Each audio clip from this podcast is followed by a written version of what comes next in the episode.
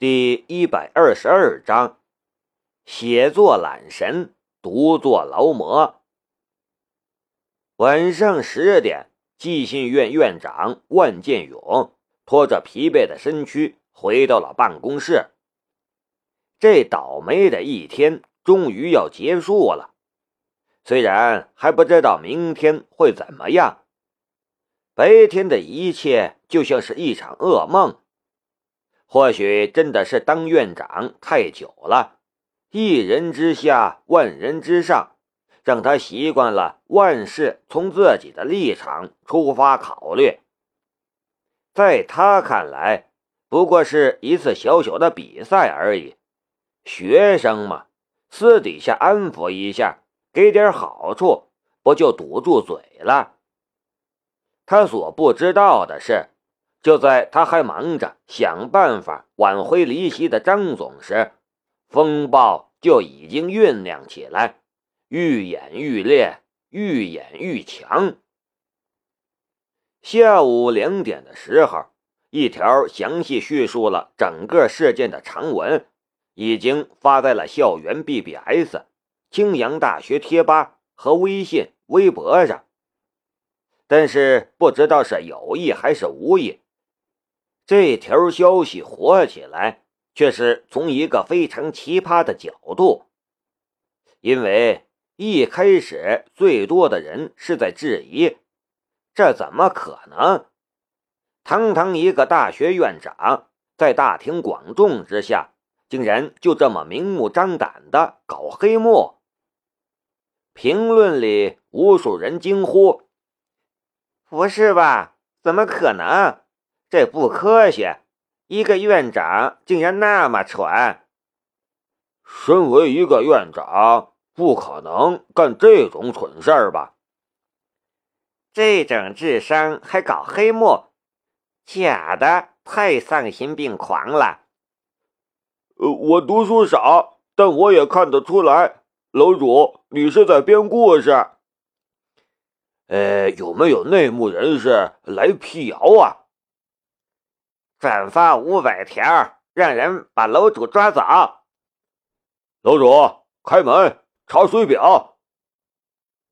但很快就有亲身体验了的人站出来以身说法，然后。舆论一瞬间就哗然了，这竟然是真的！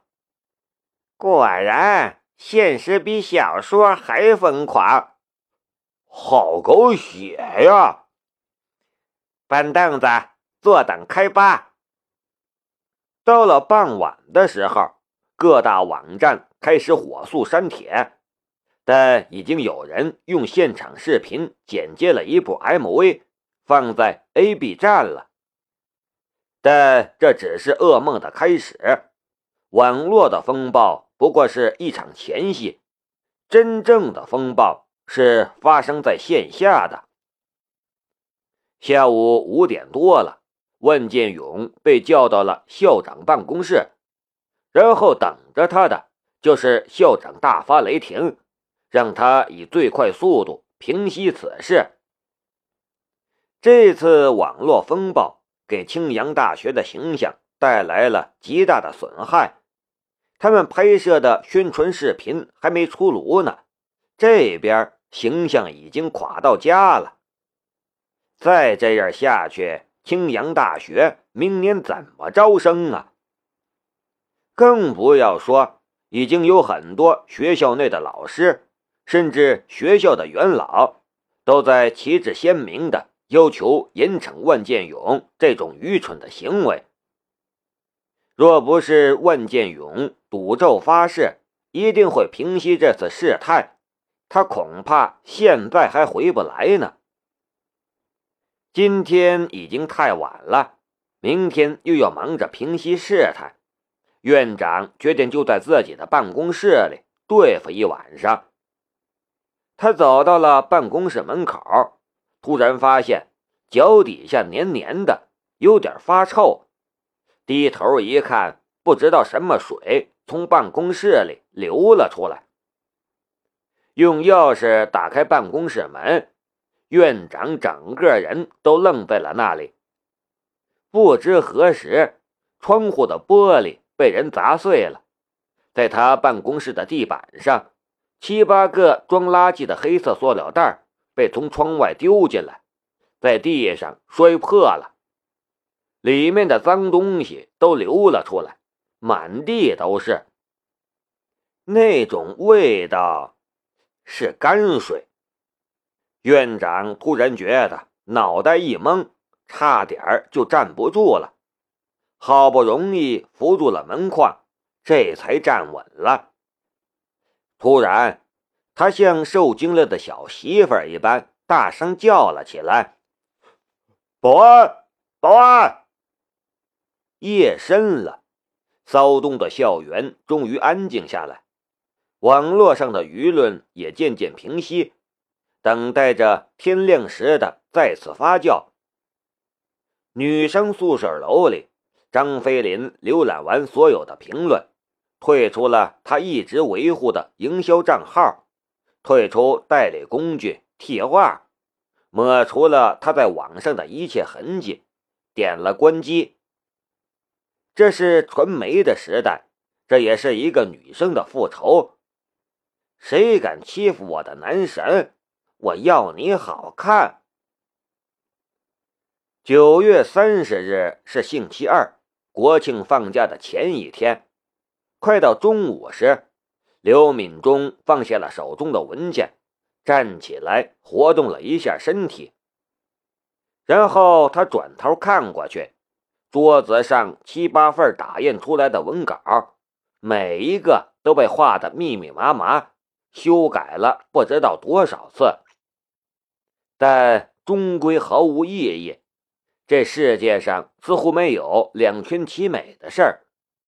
在研究与论文方面，刘敏忠只需要坐等收获了；但其他方面却依然陷入困境。科研经费被卡，项目申请被搁置。就连要求招几个博士生的要求都被卡掉了。再这样下去，刘敏忠带着的这几个学生都必须到别人那里去读博了。最关键的是，就算是想要闲着点空闲做点力所能及、对人类有益的事情，都被卡住了。没钱呢，还好。到了国庆节了，国庆节七天放假，研究所关闭七天，也能节省一部分经费，至少能坚持到论文发表吧。哎，算了，不想了。刘敏忠叹口气，国庆节他也让自己放松一下吧，因为女儿的身体不好。这么多年都没享受到别的孩子所享受到的快乐，刘敏忠自觉亏欠女儿良多。自从上次南明探望了女儿之后，女儿的病情就稳定下来，现在更是一天天好转，让刘敏忠每天都特别开心。难得的假期，更是打算带女儿出去玩玩。等到论文发表了。恐怕就要忙起来了。忙里偷闲，给自己放个假好了。刘敏忠刚打算换衣服，就听到门被人敲响了。南明推门走了进来，伸手道：“手机。”刘敏忠有些疑惑的把手机递过去，看南明摆弄了一下。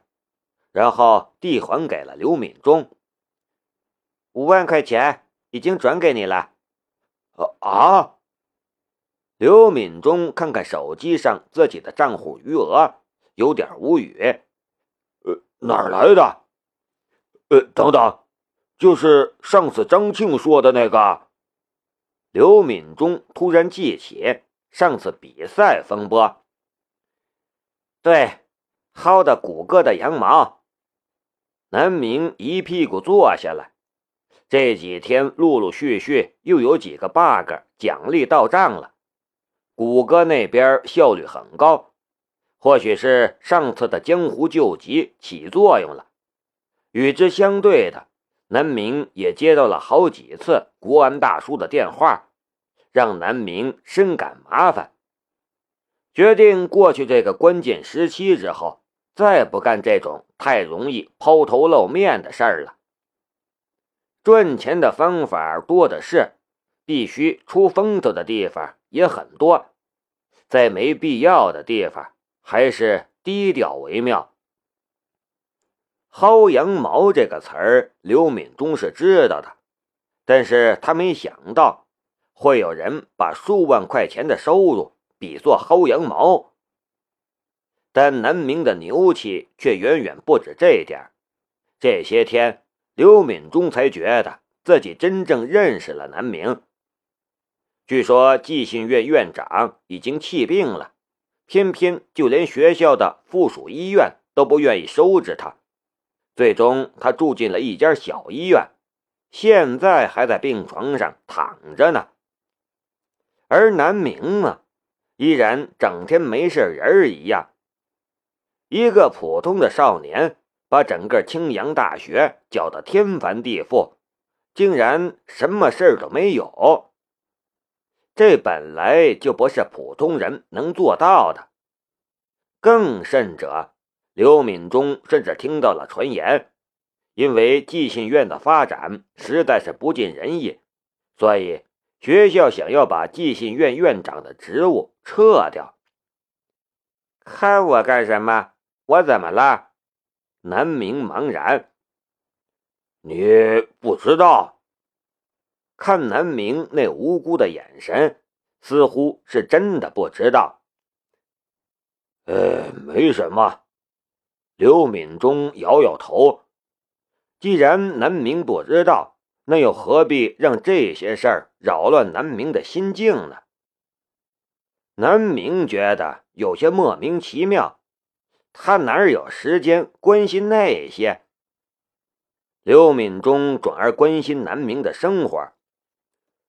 国庆节回不回家？如果不回家的话，要不要跟我们出去玩？国庆节很忙的，南明的，哪有时间回家？好不容易不用上课，他还有好多事情要处理呢。有时候南明觉得自己好可悲。自从来到青阳大学。事情就一件接着一件，他觉得自己根本就是写作懒神，独坐劳模，都没有时间停下来好好享受一下懒散的大学生活，八卦什么的，踩人什么的，哪有时间呢？梦想那么多，目标那么远，努力奋斗还来不及呢，哪有时间？勾心斗角啊！他只能安慰自己，现在的辛苦勤劳是为了以后的更加懒惰。